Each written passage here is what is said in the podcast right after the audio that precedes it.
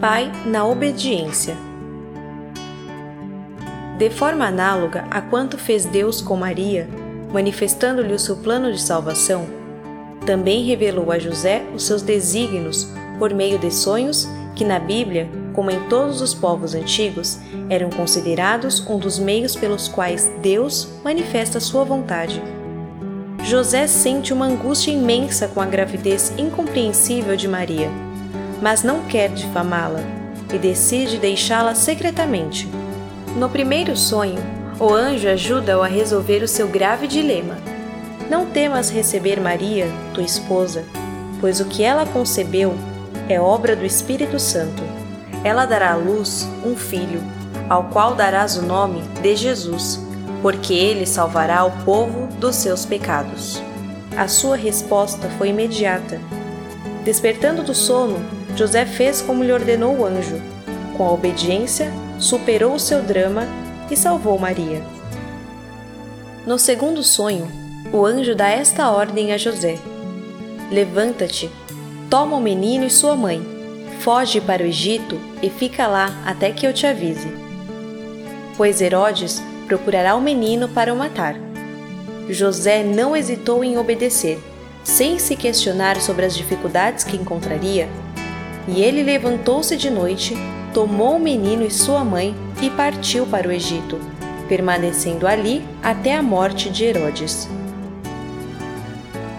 No Egito, com confiança e paciência, José esperou do anjo o aviso prometido para voltar ao seu país. Logo que o mensageiro divino, num terceiro sonho, depois de o informar que tinham morrido aqueles que procuravam matar o menino, lhe ordena que se levante, tome consigo o menino e sua mãe e regresse à terra de Israel. De novo, obedece sem hesitar.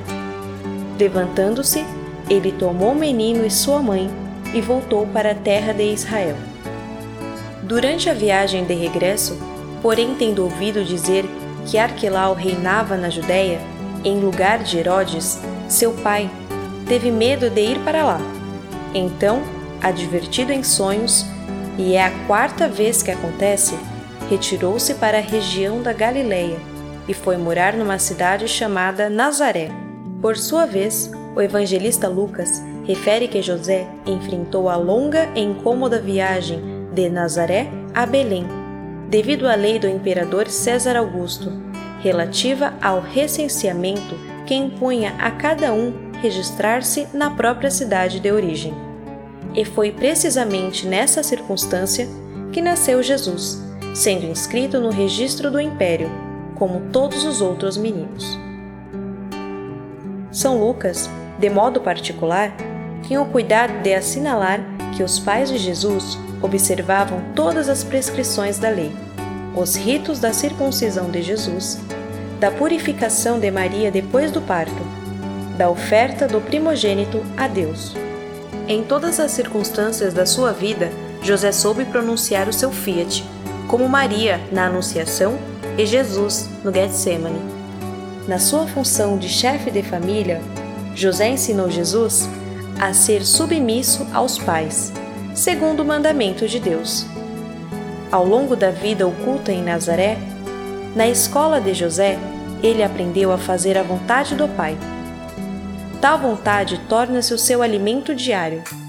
Mesmo no momento mais difícil da sua vida, vivido no Getsemane, preferiu que se cumprisse a vontade do Pai, não a sua fazendo-se obediente até a morte de cruz. Por isso, o autor da carta aos Hebreus conclui que Jesus aprendeu a obediência por aquilo que sofreu. Vê-se a partir de todas estas vicissitudes que José foi chamado por Deus para servir diretamente a pessoa e a missão de Jesus mediante o exercício da sua paternidade.